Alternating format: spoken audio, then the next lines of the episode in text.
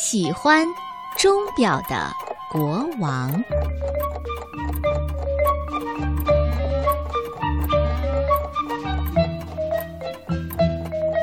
滴答滴答国有一位国王，这位国王一看到滴答滴答走的钟，就高兴的哈哈大笑。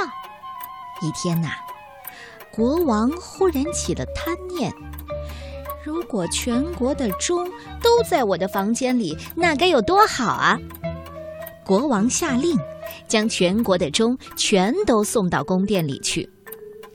宫殿里的钟也被拆了下来，全国所有的钟都到了国王的房间里，挂满了钟的房间。国王看着滴答滴答的钟，特别的兴奋。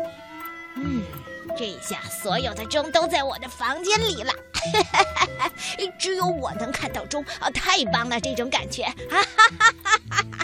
啊！第二天，国王早早的就来到了餐厅，可是国王怎么也等不到自己的早餐，他的肚子咕噜咕噜的直叫。国王生气的说：“呃呃，怎么回事啊？这都几点了？我的早餐呢？”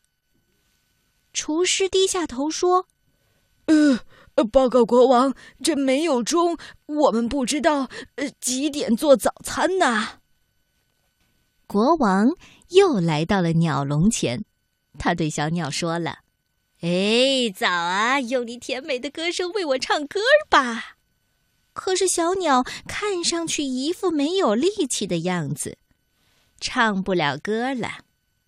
这、这、这怎么回事啊？身旁的大臣无奈地说：“哎呀，没有钟呐，我们不知道什么时候给鸟儿喂食嘛。”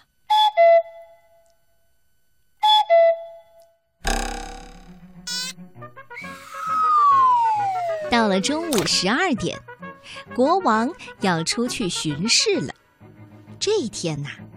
他戴着有钟表装饰的皇冠，又披上了有钟表点缀的披风，那叫一个威风。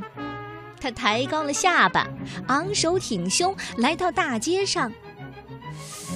可是街上没有一个人欢迎他。国王走啊走啊，来到了集市，发现两个人正在打架。哎哎哎，我说，你们为什么打架？这个人。说好十一点给我送土豆的，可是现在还没送过来，我没办法做生意了。这不能赖我，没有钟，我可不知道时间，我有什么办法？国王继续往前走，他来到了广场上，询问大家：“这刚才大街上没有人欢迎我，都是因为没有钟。”是的，是的，国王陛下，没有钟，我们老百姓什么事儿都干不了。没有钟，我们也不知道您什么时候出来巡视啊。于是，国王把钟表都还给了大家，大家拿到钟表，高高兴兴的回家去了。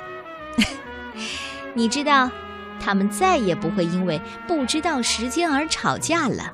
也不会因为耽误约会而闹矛盾了。国王呢，除了这么做，他还在高塔上也建造了一座钟。这样啊，人们只要想看时间的时候，看看高塔上的钟，就知道了。